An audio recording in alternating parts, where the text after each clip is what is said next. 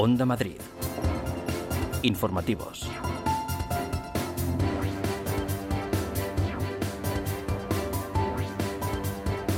Hola, ¿qué tal están? Muy buenas tardes. En Madrid explora un protocolo que aumenta las restricciones de visitas e ingresos en residencias ante la alta incidencia del COVID. El aumento de casos, afirma la Consejería de Sanidad, hace preciso valorar el cierre de determinadas actividades en función del contexto. Un protocolo que define esta consejería y la de Servicios Sociales. María Eugenia Carballedo, consejera de Presidencia de la Comunidad.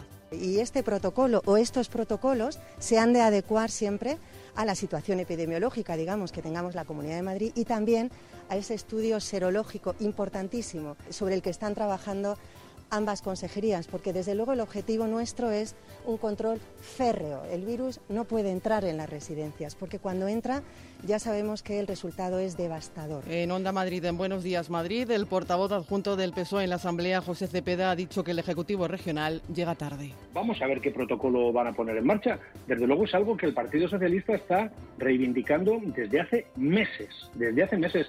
Si a mí lo que me da la sensación es que estamos llegando ya muy tarde, estamos llegando ya muy tarde a la toma de decisiones. El Palacio de Maribén, escenario del habitual despacho estival del rey Felipe VI con el presidente del gobierno, con Pedro Sánchez. Es la primera ocasión en la que se les ve juntos desde la salida de España del rey emérito. Saludo entre ambos, protección con mascarillas, posado para los informadores gráficos y posterior comparecencia ante los medios. Cuanto más extraordinariamente compleja es la situación derivada de la emergencia sanitaria, más importante es el normal funcionamiento de las instituciones públicas. La arquitectura institucional en nuestro país tiene que dar soluciones, tiene que ofrecer un horizonte de confianza al conjunto de ciudadanos y ciudadanas y tiene que garantizar la necesaria estabilidad institucional para abordar los verdaderos desafíos que tiene nuestra sociedad vinculados especialmente con la emergencia sanitaria, social y económica derivada del COVID. Son las palabras de Pedro Sánchez de hace unos instantes desde el Palacio de Maribén, donde acaba de despachar con el rey Felipe VI. Es miércoles, es 12 de agosto y hay más noticias titulares con Neus Cerda. Alemania desaconseja viajar a Madrid por los rebrotes. El gobierno regional defiende que Madrid es un destino seguro, mientras que desde el ayuntamiento creen que el problema es que Barajas se ha convertido en la puerta de entrada de muchos casos. El Ejecutivo Central no entiende las críticas de algunos grupos tras el acuerdo con la FEMP.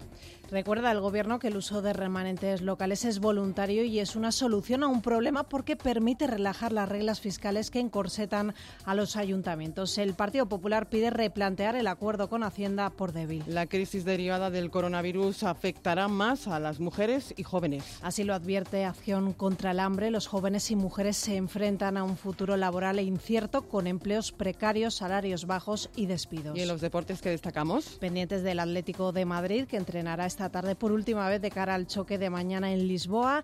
Y esta noche arrancan los cuartos de final con el partido Atlanta-París-Saint-Germain.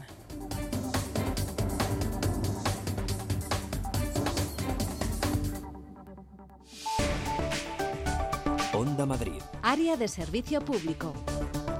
Vamos a echar un vistazo a la situación circulatoria por las carreteras en la Comunidad de Madrid. Dirección General de Tráfico, Dani Cepeda, buenas tardes. ¿Qué tal? Muy buenas tardes. A esta hora en las carreteras de la Comunidad de Madrid se circula sin dificultades en los accesos a la capital. Eso sí, hay tráfico lento de salida de Madrid por la A42 en el entorno de Fuenlabrada. Es el único punto a esta hora donde encontramos tráfico lento. En la circunvalación M40 y M50 la circulación es fluida y cómoda. El tiempo.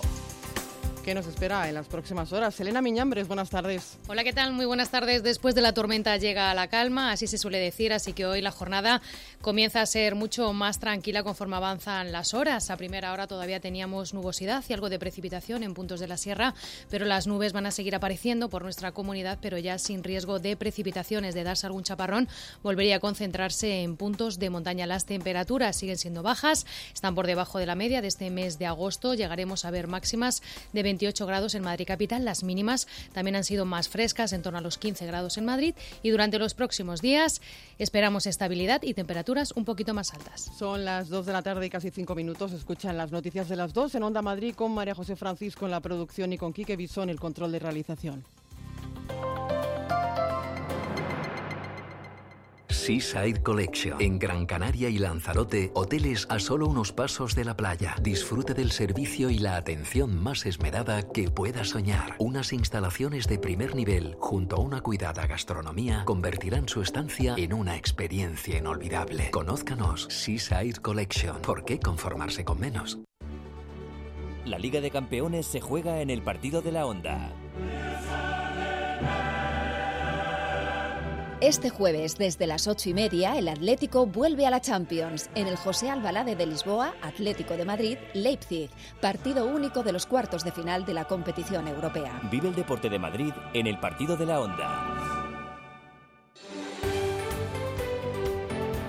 Onda Madrid cede gratuitamente este espacio publicitario.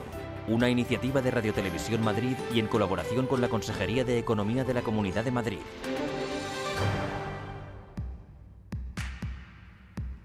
Ediciones del Laberinto te ofrece dos grandes novedades. Ellas son de ciencias y 100 filósofos que han marcado la historia. Haz tu compra en tu librería habitual o en nuestra web, edicioneslaberinto.es. Atrévete a pensar. ¿No te da la vida con tu casa, tu trabajo y ahora tus padres? Cocoon Gold te proporciona cuidadores a domicilio, especialistas en mayores y dependientes. Los cuidadores Cocoon trabajan bajo la supervisión permanente del asesor familiar, dando soluciones a los problemas que se van planteando. Entra en cocoongold.com y tu asesor familiar te informará sin compromiso. Onda Madrid. Informativos. Comenzamos el relato informativo en las noticias de las dos de Onda Madrid. Salud Pública de la Comunidad ha notificado en las últimas horas al Ministerio de Sanidad dos nuevos brotes de COVID-19 con 17 casos positivos y 24 contactos. Ninguno de los afectados ha requerido ingreso hospitalario. Entre tanto, está en marcha ya el plan de elasticidad de la Comunidad de Madrid de cara a una posible segunda oleada de coronavirus. Están posponiendo cirugías menores no urgentes para así priorizar la atención a enfermos COVID.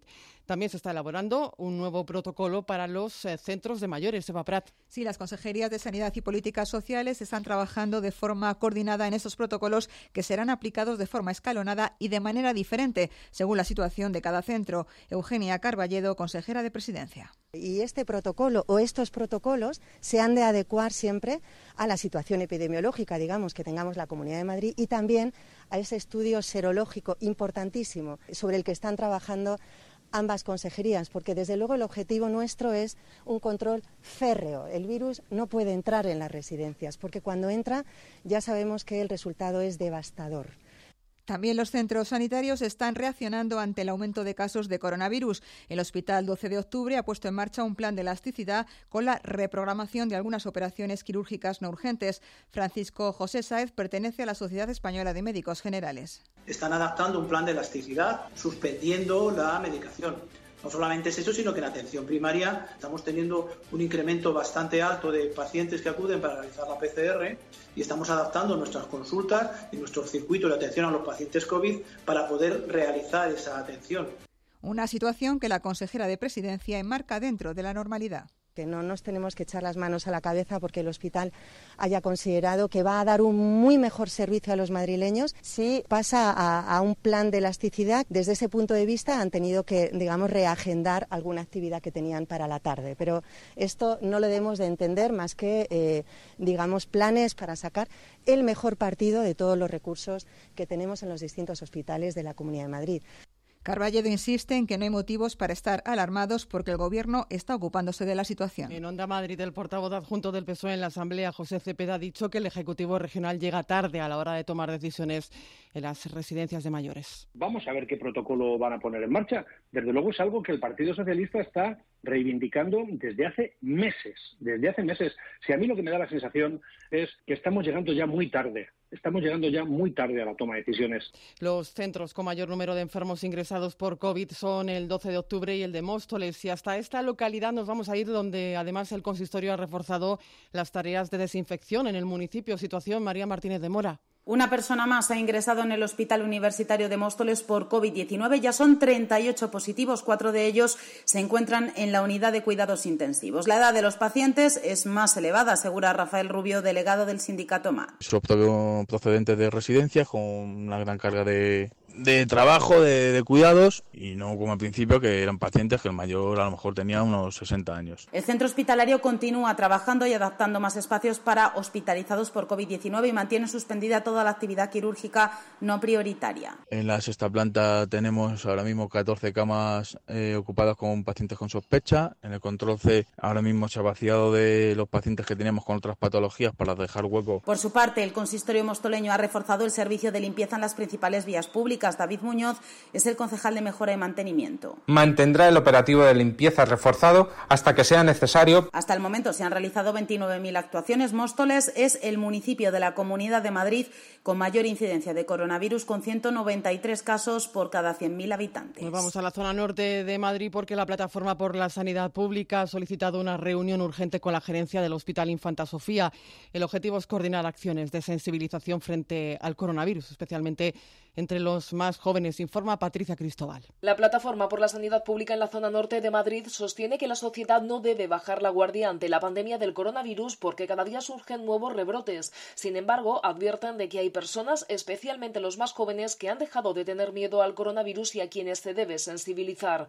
Es por ello que la plataforma ha pedido a la gerencia del Hospital Infanta Sofía en San Sebastián de los Reyes mantener una reunión urgente en la que debatir sobre esta alerta sanitaria y sobre todo establecer líneas de trabajo común para concienciar a los jóvenes. Belén Ochoa es la portavoz de la entidad. Para coordinar acciones de sensibilización a la ciudadanía y conocer datos sobre la situación del hospital en cuanto al número de rastreadores en la zona. La plataforma critica que por el momento la única respuesta que han recibido es negativa porque según alegan desde el hospital, los encargados de la gerencia están fuera por motivos vacacionales. Mientras tanto, la plataforma ha pedido mantener otra reunión con el consejero de Sanidad, Enrique Ruiz Escudero, en la que quieren debatir sobre la construcción del futuro Centro de Salud de Dehesa Vieja, la apertura de la Torre 4 del Hospital Infanta Sofía o la cobertura de servicio de urgencias en Alcobendas y Sanse. Comisiones Obreras ha pedido a la Consejería de Sanidad que realice pruebas PCR a toda la plantilla que actualmente trabaja en la sede central del SERMAS tras detectarse dos casos positivos en menos de una semana, Loli Jurado.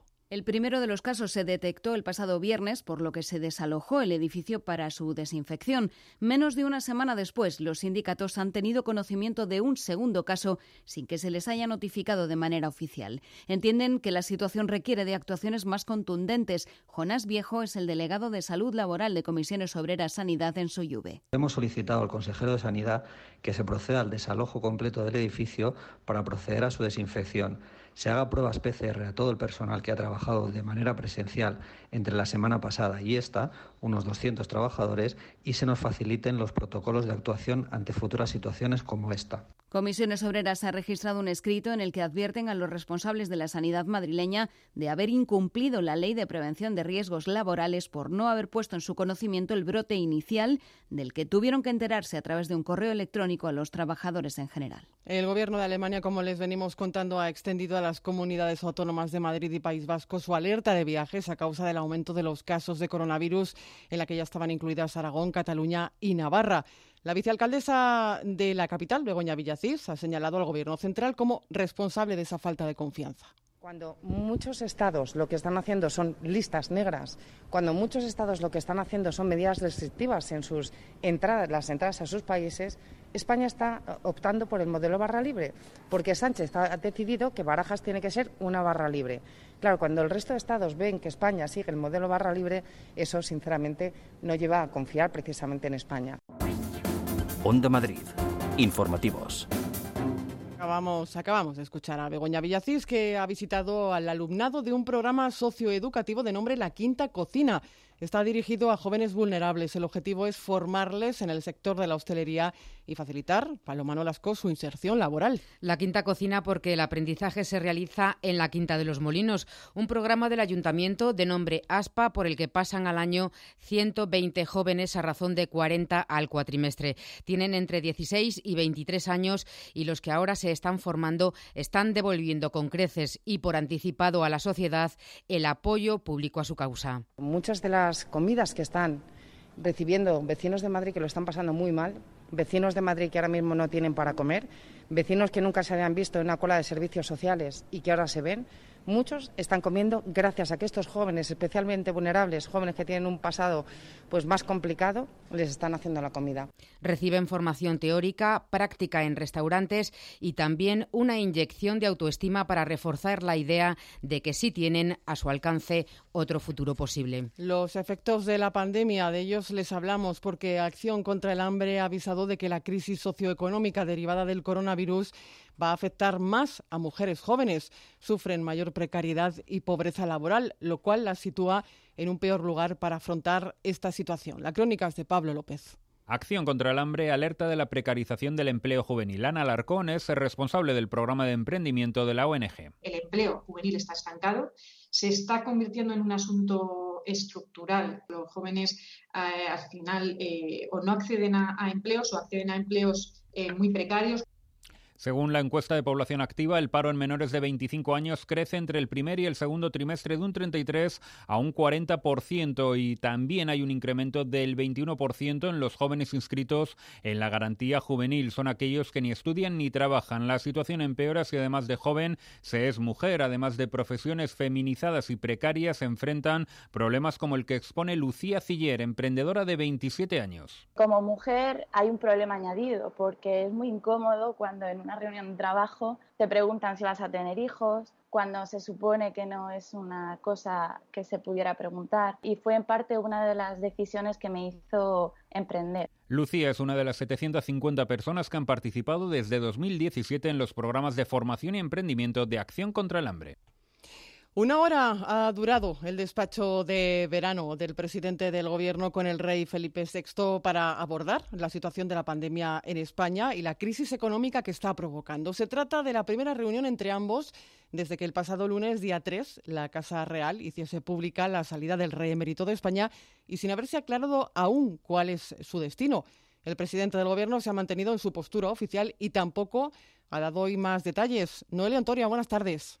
Buenas tardes. No los ha dado. El presidente del Gobierno insiste en la confidencialidad de sus conversaciones con el rey Felipe VI. Esta vez no dice desconocer dónde se encuentra el rey emérito, sino que se ampara en la división de poderes para señalar la diferencia entre las instituciones y subrayar que debe ser la Casa Real o don Juan Carlos los que indiquen el destino final del monarca. Eh, somos instituciones distintas. Uno es el Poder Ejecutivo y otra cosa es eh, la jefatura del Estado, en este caso la Casa Real. Y por tanto, aquellas cuestiones que tenga que comunicarse vinculadas eh, con eh, el asunto que usted ha, referido, tiene que ser eh, la Casa Real o el propio afectado y no el, Poder Ejecutivo, en este caso el, el Gobierno de España. El presidente ha querido subrayar la necesidad de mantener la estabilidad de las instituciones en referencia a la Casa Real en momentos difíciles como esta crisis sanitaria. De hecho, calificaba esta reunión como un despacho ordinario en un tiempo extraordinariamente complejo.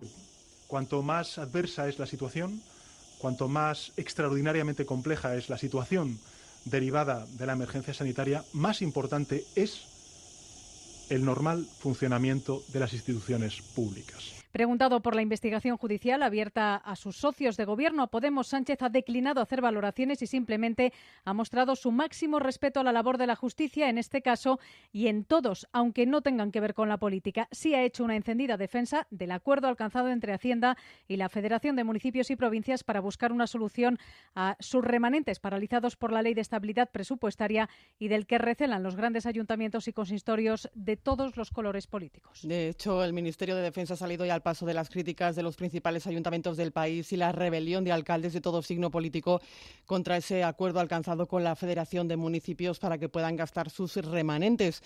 La ministra María Jesús Montero insiste en que la entrega de los ahorros municipales al Estado es voluntaria y que la solución ofrecida no supone un préstamo, un préstamo beneficioso para el Gobierno porque el Ejecutivo, ha dicho, no necesita financiarse. Se trata de un préstamo que el Gobierno de España no necesita nosotros tenemos ahora mismo una magnífica situación en los mercados, tenemos una emisión de deuda que se agota inmediatamente con unos tipos de intereses negativos, es decir, no tenemos necesidad de financiarnos el Gobierno de España. De sorprendente ha calificado el secretario de Relaciones con la Sociedad Civil de Podemos, Rafael Mayoral, la imputación judicial a la formación política por, entre otros motivos, presuntas irregularidades en sus finanzas y malversación de caudales públicos. No hay indicio de esos delitos, ha dicho. Desde el Partido Popular sostienen que Pablo Iglesias está inhabilitado para el cargo que desempeña y tiran de meroteca para reclamar su dimisión, Noelia. Sí, recuerdan cuando Pablo Iglesias consideraba culpable al expresidente Mariano Rajoy por desconocer la caja B de su partido o cuando aseguraba que cualquier cargo imputado debería dimitir. En Twitter, Pablo Casado ha recordado además las palabras del presidente del gobierno de Pedro Sánchez. No es regeneración democrática liderar partidos financiados irregularmente y apoyar su gobierno. El vicesecretario territorial del PP, Antonio González Terol, recuerda esas afirmaciones, exige a Iglesias que salga del gobierno o que Pedro Sánchez le cese si no quiere cómplice de Podemos. Y yo le pido al señor Iglesias que si no está dispuesto a dar explicaciones, que ya llegan tarde, que cumpla su palabra, que cumpla la palabra que dio a los ciudadanos diciendo que en política no se pide perdón, sino que se dimite y que dimita. En la SER, el diputado Rafa Mayoral aseguraba que no hay caso, calificaba como sorprendentes los indicios de delito y vinculaba la investigación a la moción de censura que Vox presentará en septiembre en el Congreso. Esto obviamente se convierte en un elemento clave para descabalgar al gobierno. Eso no hay ninguna duda. Es decir, que esto forma parte o va, van a intentar que forme parte de ese proceso, creo que no se le escapa a nadie desde el mismo momento en que Vox sea persona del procedimiento, a Vox no se le ha requerido ni tan siquiera fianza para poder personarse, ha participado de todas las diligencias desde el principio y obviamente ya lo está utilizando políticamente y no lo va a utilizar más, no le quepa duda. Desde el Gobierno, la ministra de Hacienda, María Jesús Montero, aseguraba esta mañana que el Gobierno está fuerte y unido y tiene margen para agotar la legislatura. Gracias, Noelia. Y como les eh, hemos eh, contado en las últimas horas, el defensor del pueblo ha urgido a Interior a solucionar las demoras de cita previa en las comisarías para solicitar asilo. Hoy nos hemos desplazado hasta la Brigada Provincial de Extranjería, donde las colas de hasta dos centenares de personas se suceden desde las cinco de la mañana. Jesús Clemente.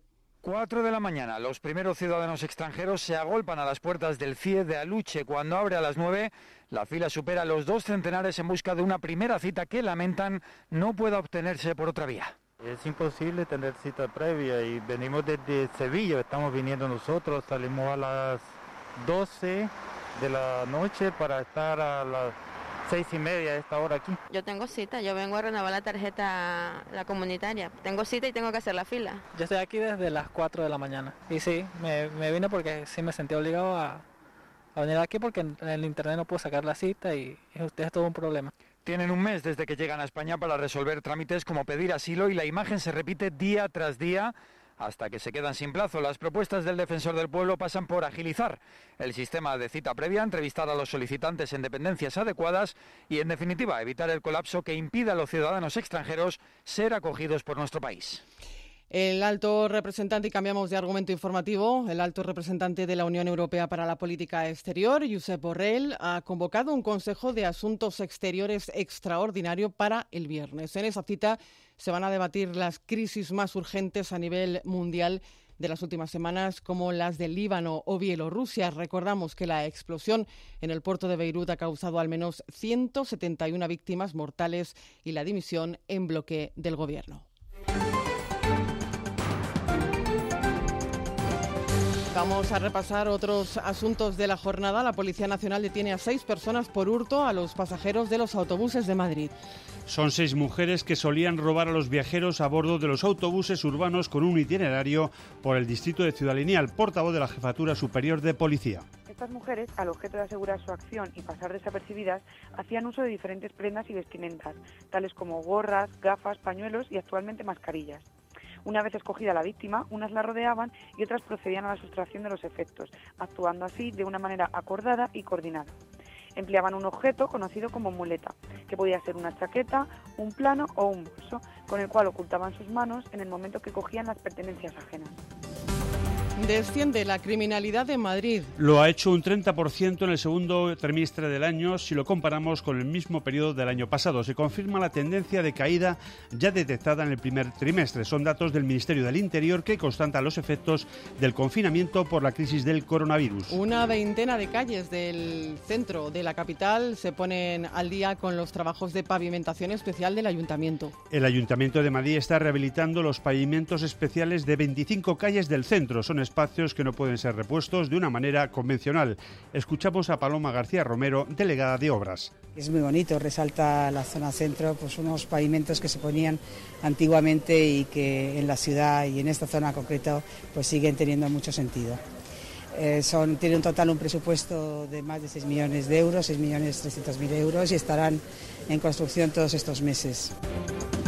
Donald Trump anuncia que Estados Unidos también está muy cerca de aprobar una vacuna. Hay seis candidatas a vacunas y según Trump las Fuerzas Armadas van a entregar la vacuna a los norteamericanos tan pronto como se tenga ese primer antídoto. Se prevén 100 millones de dosis. Y de vuelta a nuestro país, un 75% ha descendido el número de pasajeros en los aeropuertos españoles en el mes de julio. 7 millones pasaron por los aeropuertos, cifra que se va recuperando y la mayoría fueron en vuelos comerciales. El aeropuerto de Palma tuvo la mayor afluencia, con un millón de pasajeros. Le siguen el Adolfo Suárez de Madrid, el Par de Barcelona y Málaga.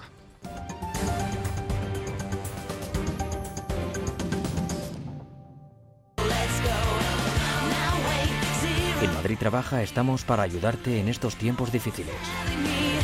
Lo hacemos si necesitas hacer gestiones con el SEPE. Eh, vivo en Alcalá de Henares, Comunidad de Madrid, y tengo una pregunta, a ver si ustedes me pueden ayudar. En Madrid Trabaja respondemos a los autónomos. La información. Hace siete meses que me he hecho autónomo y mira lo que pasó con la pandemia esta, pues estoy sin trabajo. Y a los trabajadores que tienen problemas con su empresa. He hablado con mi jefe y él me ha dicho que mientras no me hagan el test no puedo ir a trabajar. Entonces yo estoy pidiendo dinero porque no me van a pagar. En Madrid Trabaja te ofrecemos orientación laboral, consejos para opositores, ofertas de empleo, cursos de formación gratuitos. Información de servicio público en Onda Madrid. De lunes a viernes, a partir de las 3 de la tarde, Madrid Trabaja, con Javier Peña.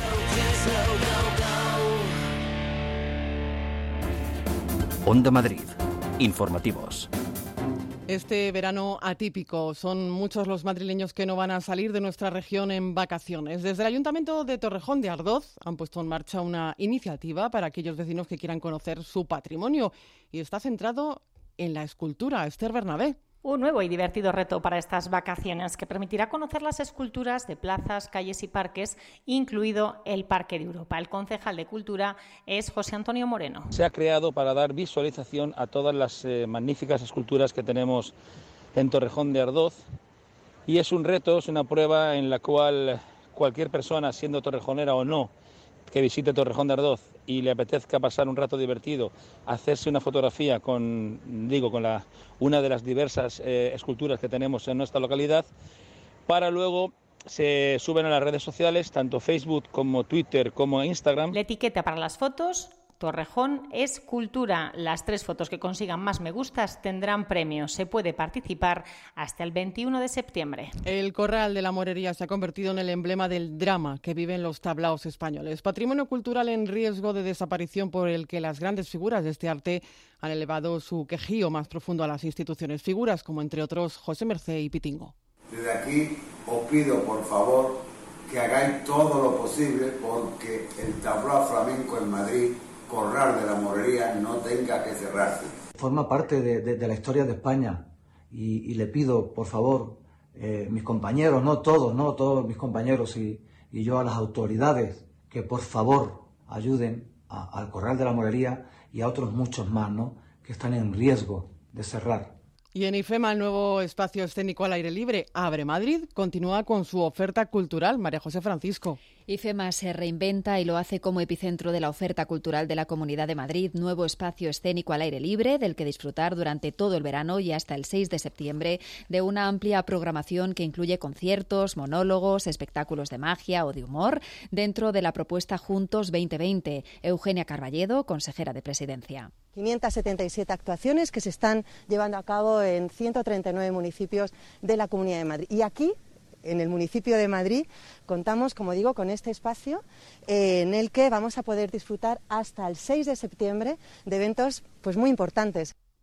Homenajes a grandes del pop y el soul, Queen, Aretha Franklin y Amy Winehouse, concierto de Miguel Poveda y toda la seguridad de un protocolo que incluye hidrogeles, toma de temperatura y acceso directo libres de contacto alguno al asiento reservado desde donde disfrutar del evento elegido.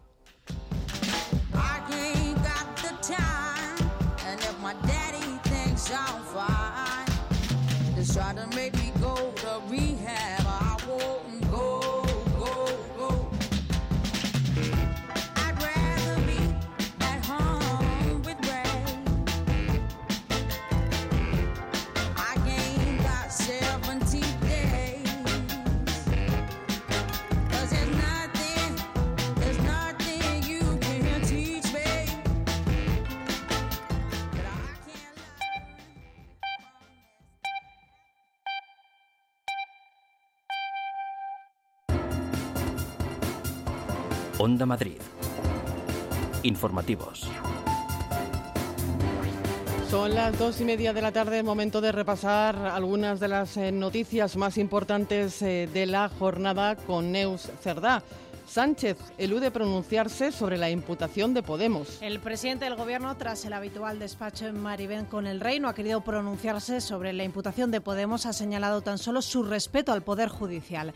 En la primera ocasión en la que se les ha visto juntos desde la salida de España del monarca emérito, Sánchez ha comenzado su rueda de prensa con un mensaje. Cuanto más extraordinariamente compleja es la situación derivada de la emergencia sanitaria, más importante es el normal funcionamiento de las instituciones públicas. La arquitectura institucional en nuestro país tiene que dar soluciones, tiene que ofrecer un horizonte de confianza al conjunto de ciudadanos y ciudadanas y tiene que garantizar la necesaria estabilidad institucional para abordar los verdaderos desafíos que tiene nuestra sociedad vinculados especialmente con la emergencia sanitaria, social y económica derivada del COVID.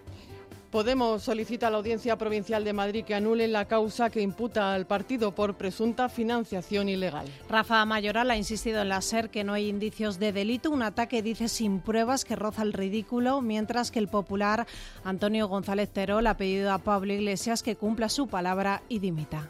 Denominar una caja de solidaridad eh, que, se, nutre de las aportaciones que hacemos los cargos públicos, porque decidimos que el 15% de nuestras aportaciones, de nuestras donaciones, haya proyectos sociales, que a eso le llaman caja B, es un insulto. Y yo le pido al señor Iglesias que si no está dispuesto a dar explicaciones, que ya llegan tarde, que cumpla la palabra que dio a los ciudadanos diciendo que en política no se pide perdón, sino que se dimite y que dimita. Madrid explora un protocolo de residencias. Un protocolo que definen las consejerías de Sanidad y Servicios Sociales, protocolo que se irá implementando de forma escalonada y según la situación en cada residencia. Así lo ha anunciado la consejera de Presidencia, María Eugenia Carballedo. Un protocolo que de forma escalonada se irá eh, implementando según la situación de cada residencia, porque claro, piensen que tenemos más de 500 residencias en esta comunidad, en algunas de ellas el impacto del COVID ha sido importante, en otras apenas tuvo relevancia en los meses de marzo, abril, mayo, con lo cual los escenarios van a ser distintos según la residencia. Alemania desaconseja viajar a Madrid. En la lista se incluye también el País Vasco, Cataluña, Aragón y Navarra. Para la titular de presidencia, María Eugenia Carballo, es una mala noticia, mientras que el problema para la vicealcaldesa Begoña Villacís es el sistema de barra libre que aplica el Gobierno en Barajas. No es una buena noticia, pero estamos trabajando cada día en el empeño de darle la vuelta y conseguir entre todos, claro, esto no es solamente la Comunidad de Madrid, es, es nuestro país, digamos, ¿no? el que está teniendo unas cifras que algunos países están entendiendo como eh, cifras que les producen inquietud o preocupación y también nos la produce a nosotros. Cuando muchos estados lo que están haciendo son medidas restrictivas en sus entradas, las entradas a sus países, España está optando por el modelo barra libre, porque Sánchez ha decidido que Barajas tiene que ser una barra libre. El Ejecutivo Central ha insistido en que el uso de remanentes locales es voluntario. La portavoz del Ejecutivo, María Jesús Montero, no entiende las críticas de algunos grupos tras el acuerdo con la Federación Española de Municipios y Provincias el presidente del Gobierno acaba de anunciar que hay mano tendida para seguir negociando con los ayuntamientos, mientras que el popular Antonio González Terol califica el acuerdo de, chantaje. Pero sería una pena que los ayuntamientos, que ya se agota el tiempo del año 2020, se queden sin la posibilidad de utilizar su remanente y sobre todo relajar sus reglas fiscales. Mano tendida a los ayuntamientos, vamos a seguir negociando con ellos, máxima disponibilidad para que se convalide este Real Decreto. Solo se puede eh, calificar como un chantaje. Es una norma que pretende incautar los 15.000 millones de, de ahorros de los 8.131 ayuntamientos que hay en España. Onda Madrid. Deportes. Información deportiva con José María Bonilla. Buenas tardes. Hola, buenas tardes. Arrancan hoy los cuartos de final de la Liga de Campeones con el choque entre el Atalanta y el Paris Saint-Germain que se disputará en el Estadio Lisboeta de Dalud. Mañana el Atlético jugará ante los alemanes del Leipzig. Eh, hoy último entrenamiento en el Estadio José Albalade. Ayer Thomas Partey se unió al trabajo de grupo, aunque su presencia en el equipo titular se antoja muy difícil. Este es Yannick Carrasco, jugador belga del Atlético. Un equipo con mucha intensidad, eh, ofensivamente con mucha potencia, muchas ganas, muchos jóvenes y defensivamente muy intenso, mucha chispa, con muchas ganas, eh, había mucha intensidad hoy en el entrenamiento, ojalá que va a poder hacer así el jueves. Ya se conocen las semifinales de la Europa League, Manchester United-Sevilla, tras el 1-0 de los de Lopetegui al Wolverhampton, gol de Ocampos en el 88, y el Inter Shakhtar.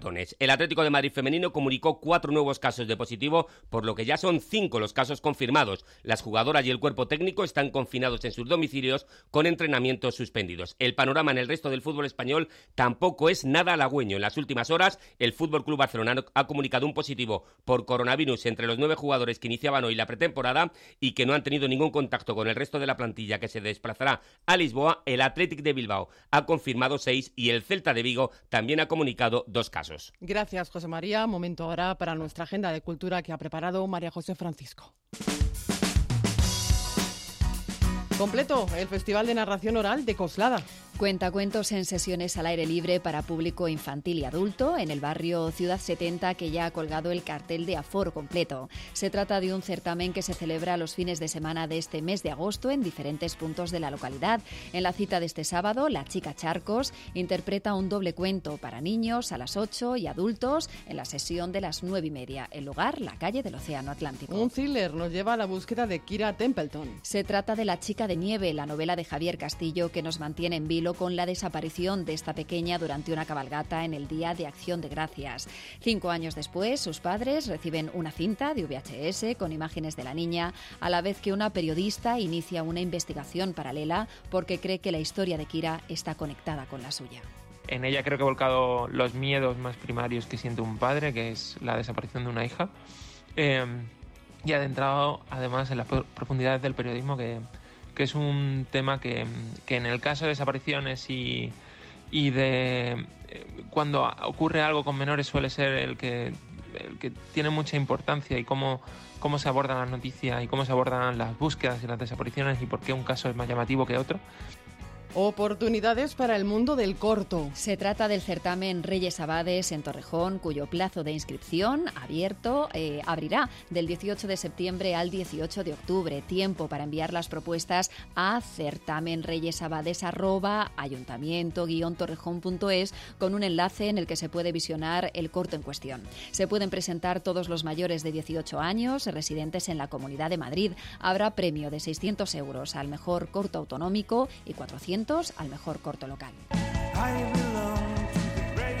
Y aplazada a septiembre la edición de Sonorama Rivera. La celebración que iba a ser este viernes en IFEMA se pospone a septiembre a los días 11 y 17. Mantiene su cartel y las entradas ya adquiridas también. En el caso de querer devolución, los compradores tendrán que ponerse en contacto con el operador de ticketing. En el cartel del 11 de septiembre, Comandante Twin, Ladilla Rusa y Barry Brava. Y en el del día 17, Ar de Bogotá, León Benavente o The Levitans. Hasta aquí las noticias de las dos. Es todo por nuestra parte. En la realización técnica ha estado Quique Viso y María José Francisco en la producción. Pasen buena tarde. Adiós.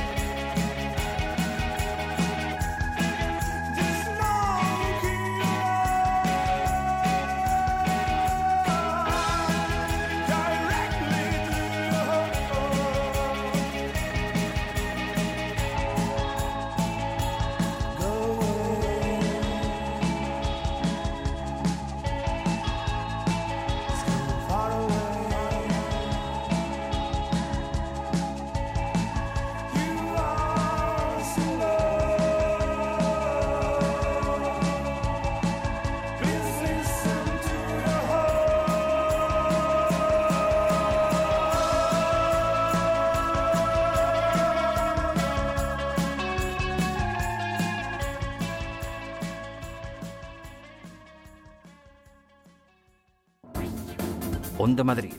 Informativos. Tu casa dice mucho sobre ti y Carpimart tiene mucho que decir sobre tu casa. Son especialistas en la fabricación e instalación de puertas, ventanas, suelos, armarios. Carpimart se adapta a cualquier espacio de tu hogar. Y si tienes un proyecto en la cabeza, cuéntanoslo. En Carpimart tomamos medidas. Estamos en la calle Ofelia Nieto 52 y en carpimart.es. Gran Canaria tiene todo lo que necesitas para tu descanso, con rincones que con toda seguridad ni te imaginas. Y solo Bicordial Hotels and Resorts te ofrece la mejor y más variada oferta alojativa para disfrutar de la isla, de su clima, de sus playas, de su laureada gastronomía. Conócenos en bicordial.com. Vacaciones diferentes. Onda Madrid cede gratuitamente este espacio publicitario una iniciativa de Radio Televisión Madrid y en colaboración con la Consejería de Economía de la Comunidad de Madrid. Tualianza.es, especialistas en alianzas de boda. Aprovecha el cupón descuento del 15% con el código TM15. Visita nuestra web tualianza.es o nuestra tienda física en Madrid, calle Oliva de Plasencia, número 27. Pide cita ahora en el 917 05 14 38. Tualianza.es. Vaya cara, Lucía. ¿Qué te pasa? Tengo un problema. Necesito a alguien que cuide de mi padre y no sé por dónde empezar. ¿Por qué no hablas con Depenker? ¿Depenqué? Depencare, con C de cariño. Ellos se encargan de todo para que tengas el cuidador ideal. Llámales al 91 091 35 66. Onda Madrid, 101.3 y 106 FM.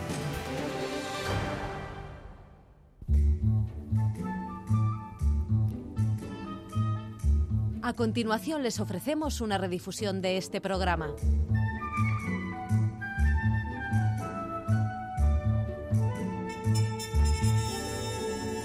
Bueno, pues está ya con nosotros Antonio Castro, cronista de la Villa de Madrid. Muy buenas, Antonio. Estaba pensando, esperándote, como ya sé de lo que vas a hablar, porque me lo avisas, que este año es un año de un montón de centenarios, ¿no? O de varios, por lo bueno, menos. Bueno, son, son todos los años. Todos los años siempre hay algún centenario. ¿O este año son así como muy importantes? Este año son, son importantes. Ya anticipaba en su momento, cuando hablamos de, de Benito Pérez Galdós, que en 2021, por ejemplo, será el centenario de la muerte de Emilia Pardo Bazán. Lo vuelvo a decir, aunque supongo que las autoridades competentes Para no, que tomen nota. no nos estarán escuchando no hasta ahora, pero señores de la cultura y municipales, en 2021 se celebrará el centenario del fallecimiento de Emilia Pardo Bazán. Acuérdense, no se acuerden solamente el 30 de diciembre. Pero sí, este año tenemos, eh, aparte del de Galdós, obviamente, hay un gran, un amplio programa eh, tanto desarrollado tanto por el Ayuntamiento como por la Comunidad de Madrid para conmemorar este centenario y para recordar que siempre es muy conveniente a Don Benito. Pero hay otros personajes que también merecen ser recordados por lo que tuvieron de visionarios en su momento. Y este es el caso del protagonista de esta noche, que no es otro que, que don Arturo Soria, que es algo más que una calle, que una avenida en, en el norte es nor- Sí. noreste, ¿no? Noreste de, Pero de bueno, Madrid. has hablado alguna vez y, y yo creo que hemos contado aquí en este programa que fue, ya se sabe evidentemente, que fue el impulsor de la ciudad lineal. Sí, efectivamente, la ciudad lineal es su proyecto más recordado y por eso la vía principal de ese barrio lleva su nombre. Además de la avenida, también lleva el nombre de Arturo Soria, la estación de la línea 4 del metro, que por cierto está cerrada por la renovación de, de esta línea, y en 1992 se colocó una escultura con su figura, realizada por Rafael Cidoncha, sobre el puente que salva la Avenida de América. Es una escultura que mm, a mí cuando, cuando conducía, ya, ya no tengo coche, pero cuando entraba por la Avenida de Barcelona, de repente allí asomado a la barandilla, siempre veía un señor que da- me daba la impresión de ¿qué hace, ese- qué hace ese señor allí en esta barandilla? ¿no? Pero hasta que descubrí que era la estatua de, de Arturo Soria. Eh, por cierto, eh, Arturo Soria, el señor Soria, murió el 6 de noviembre de 1920. O sea que aunque nos quedan todavía unos meses para que se cumpla realmente este centenario, pues bueno, creo que, que es conveniente recordarlo ya. Y recordándolo también, por si no se han dado cuenta las autoridades, dado la importancia que tuvo para el urbanismo de, de la ciudad. Por Además- cierto, que el señor Soria está enterrado en el Cementerio Civil de Madrid.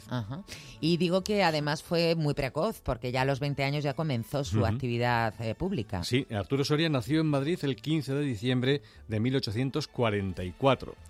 En 1863 ganó una plaza en el cuerpo de telégrafos.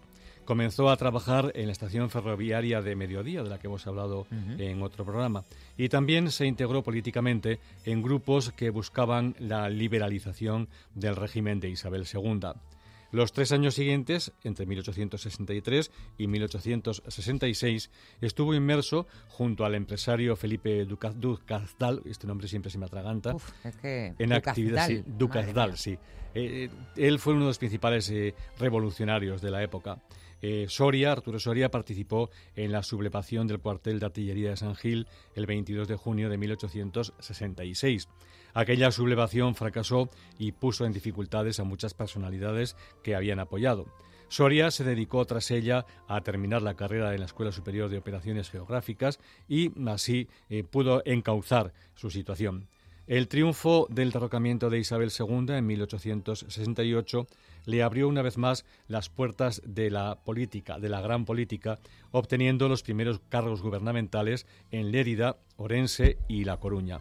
También estuvo destinado en Puerto Rico, donde su oposición a los esclavistas le granjeó problemas con los empresarios de traficantes de personas y tuvo que regresar a la península. Fue igualmente diputado en el Congreso, aunque durante muy poco tiempo. Un hombre inquieto, muy, moderno, pero ¿fue el urbanismo su principal actividad? Eh, yo lo calificaría como visionario Arturo Soria, porque estuvo interesado en todos los avances tecnológicos de la segunda mitad del siglo XIX. El urbanismo, que en definitiva fue lo que le hizo pasar a la posteridad, fue consecuencia de su estudio de las ciudades de su tiempo. Pero el ferrocarril fue su primer interés tras el, abandono de la política.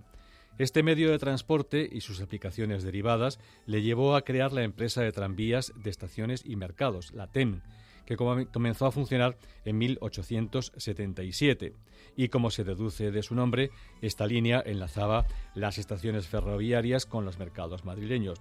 No fue uno de sus mayores éxitos económicos, y aunque más tarde, con la ciudad lineal en marcha, volvió a interesarte por este transporte urbano de los tranvías, se lanzó a otra aventura, que fue crear la primera red telefónica de España. ¿Y lo consiguió? Pues no. ¡Ay, qué pena! No. incluso hay historiadores que dicen que no iba a ser la, que su proyecto no iba a ser la primera red telefónica de España, sino del mundo, porque Graham Bell, que fue el inventor del teléfono, eh, eh, montó la primera red eh, algún año después de estos intentos de, de Arturo Soria pero mm, luchó por conseguir que el gobierno de la nación le concediera la licencia para establecer esta red, pero acabó fuera del negocio. Las autoridades de la época entendieron que el teléfono era un instrumento muy poderoso para el futuro de las comunidades y no les convencía que estuviera controlado por una personalidad como Soria, liberal como en toda su época. Llegó incluso a contar con el visto bueno de Cánovas del Castillo cuando éste era presidente del Consejo de Ministros, pero dimitió poco después y Soria se quedó sin negocio. Se convocó un concurso para otorgar la licencia y el proyecto de Arturo Soria fue descartado. Pero sí hizo otras cosas. Eh, tengo entendido, por ejemplo, que fue el creador de un sistema para avisar de las crecidas de los ríos. Sí, a raíz de las inundaciones que sufrió Murcia en el año 1879, para que veamos cómo se repiten las situaciones. O sea, hemos visto eh, últimamente cómo estos ciclones o huracanes o tormentas, como lo llamen, ha asolado toda la región del Levante y Murcia ha sido una de las más afectadas. Pues ya en 1879 sufrió inundaciones. Soria eh, había publicado un folleto en el que detallaba un sistema para que las poblaciones, eh, las poblaciones riberas, pudieran conocer la posible crecida de los ríos y así adoptar medidas para que los habitantes estuvieran avisados y adoptaran precauciones. Pero aquel sistema parece que no despertó mucho entusiasmo. Bueno, otro proyecto fallido, pero ya llegamos a la ciudad lineal. Arturo Soria, iniciada la década de los 80 del siglo XIX, publicó numerosos artículos de contenido científico.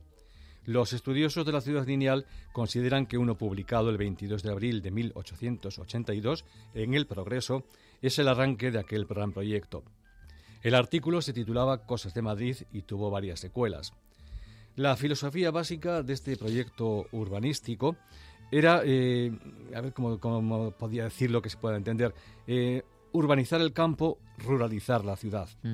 Este fue un anunciado que había hecho el urbanista catalán Ildefonso Cerdá. Eh, como anteriormente había pretendido Carlos María de Castro, 40 años antes, se trataba, o lo que se pretendía, era realizar construcciones que aumentaran la higiene de los habitantes, y para ello se trazaban urbanizaciones que dispusieran de espacios verdes y que tuvieran buenas comunicaciones.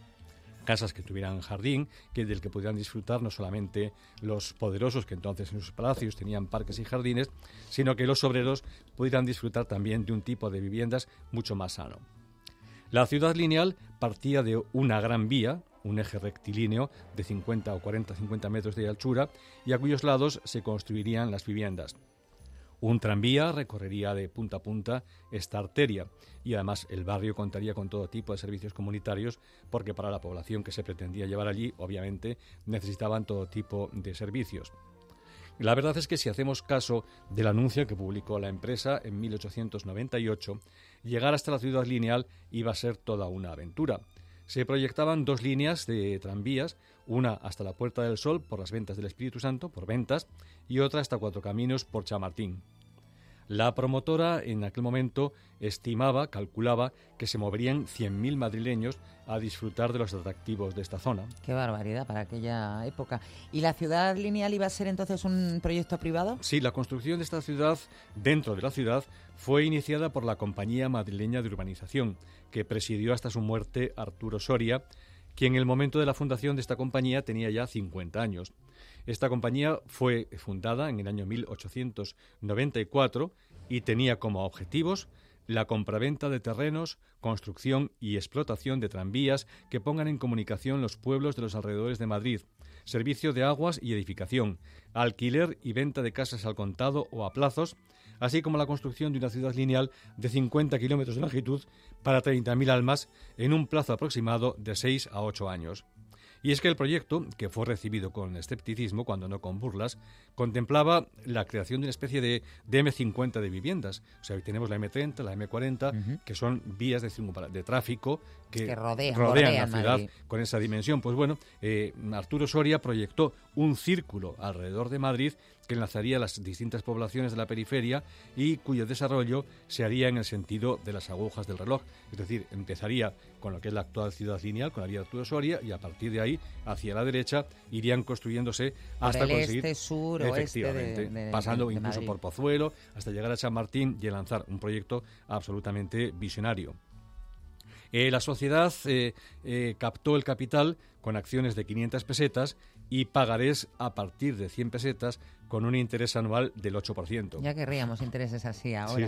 Pero está claro que ese proyecto nunca llegó a realizarse, Antonio. No, obviamente no. Sí consiguió poner en marcha el primer tramo de esta ciudad lineal entre la antigua carretera de Aragón y Chamartín de la Rosa, con una longitud de algo más de 5 kilómetros. Creo que son 5 kilómetros y 200 metros. Eh, no lo tuvo fácil la sociedad porque el proyecto contó con muy pocos apoyos de instituciones públicas. Ni el Ministerio de Fomento ni el Ayuntamiento de Madrid pusieron nada por su parte para que saliera adelante.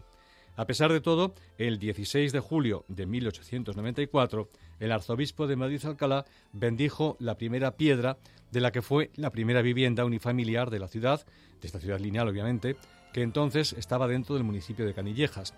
Casi simultáneamente se puso en marcha un ambicioso plan de arbolado de todo aquel entorno para contribuir al desarrollo urbano se creó la que se llamó Fiesta del Árbol, que permitió plantar en los tres primeros años más de 3.000 ejemplares. Vemos cómo se repite la historia ahora, porque vemos que, que, el actual ayuntamiento también pretende crear un círculo arbolado alrededor de Madrid. Te quería preguntar, porque me, produce curiosidad, ¿eran todo viviendas iguales? En los proyectos iniciales y hay abundante documentación sobre estos, afortunadamente, se contemplaban tres tipos de edificaciones que entonces llamaban hoteles, hotelitos, de lujo, burgueses y de obreros. Clase Las clases, evidentemente, la diferencia de clases eh, se mantenía. Los hotelitos de lujo eran sobre el papel unos espléndidos chalés de dos plantas y costaban 18.500 pesetas. Los hoteles burgueses, también con dos plantas, valían 9.500 pesetas. Y los de obreros, que costarían 6.000 pesetas, constaban en una planta de dos dormitorios, sala, comedor, gabinete y cocina. Eh, decía que hay abundante documentación porque en 1897, tres años después de fundarse la sociedad, la compañía y de ponerse la primera piedra, comenzó a publicarse la revista La Ciudad Lineal, dirigida entonces por Ángel Muñoz. Estuvo saliendo hasta el año 1931.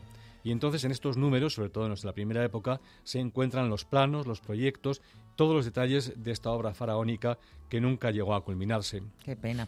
Oye, y Arturo Soria viviría, supongo entonces, en su ciudad lineal. Mm, sí, el señor Soria mandó construir para su familia en el año 1908 la que fue denominada Villa Rubín, que todavía sigue en pie, por cierto. Es de las pocas originales que siguen en pie en la zona. Esta, esta, esta villa está en el actual número 124 de la avenida Arturo Soria y hoy alberga una residencia para menores que está gestionada por la Comunidad de Madrid. Si tiene curiosidad algún oyente, lo repito, la villa de Arturo Soria está en el número 124 de la avenida de Arturo Soria.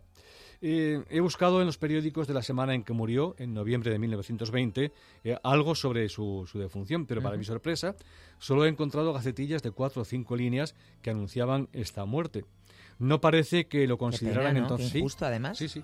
No parece que los, ni los periodistas eh, ni los mandamases de la época consideraran que era una personalidad merecedora de alguna biografía extensa sobre su vida y obra. Solamente en un periódico, La Correspondencia de España, hemos leído estas palabras que nos pueden dar una pista sobre su obra y su persona. Decía la correspondencia al anunciar la muerte de Soria. Si don Arturo Soria hubiese nacido en otro país, habría tenido una gran fortuna y acaso la nación entera le habría ayudado en sus empresas.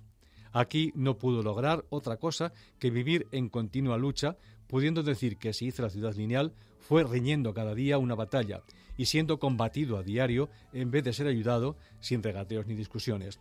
Su obra ha hecho mucho bien a Madrid, y si Madrid no es injusto con él a la hora de la muerte, como lo fue en vida, lo hará cumplida justicia. Pues parece que tenían toda la razón. ¿y por qué no siguió exactamente creciendo la ciudad lineal? Yo creo que en primer lugar por las trabas que pusieron todas las administraciones, como se deduce de esta gacetilla que acabo de leer. Después por las dificultades económicas. Seguramente al, al llevarse esta ciudad lineal muy lejos de lo que entonces era el centro de Madrid, los especuladores de terrenos del centro vieron como una competencia. Es decir, si se hacen unas viviendas eh, bonitas, y eh, con jardines fuera, asequibles, no vamos, asequibles, no vamos a poder construir en los solares que tenemos libres en el centro de Madrid y nos va a hacer una gran competencia. Yo creo que esa fue una de las razones por las cuales Arturo Soria fue combatido en su momento y tuvo esas dificultades económicas. Hacia 1911 ya estaba urbanizada la primera fase del proyecto y se estima que entonces vivían en la ciudad lineal, en la moderna ciudad lineal, unas 4.000 personas. El estallido de la Primera Guerra Mundial en el año 1914 agravó estos problemas de financiación. Incluso poco antes de su muerte, recuerdo otra vez más en 1920, el señor Soria tuvo que sufrir una investigación oficial sobre sus negocios de la, y los de la compañía metropolitana. Incluso se pidió, creo recordar desde el ayuntamiento, que fuera eh, relevado de esta presidencia de la compañía metropolitana. Pero mal que bien, la ciudad universitaria siguió creciendo un poco más tras la muerte del promotor pero ya definitivamente el estallido de la guerra civil acabó con cualquier posibilidad de ir completando las fases de la formidable idea.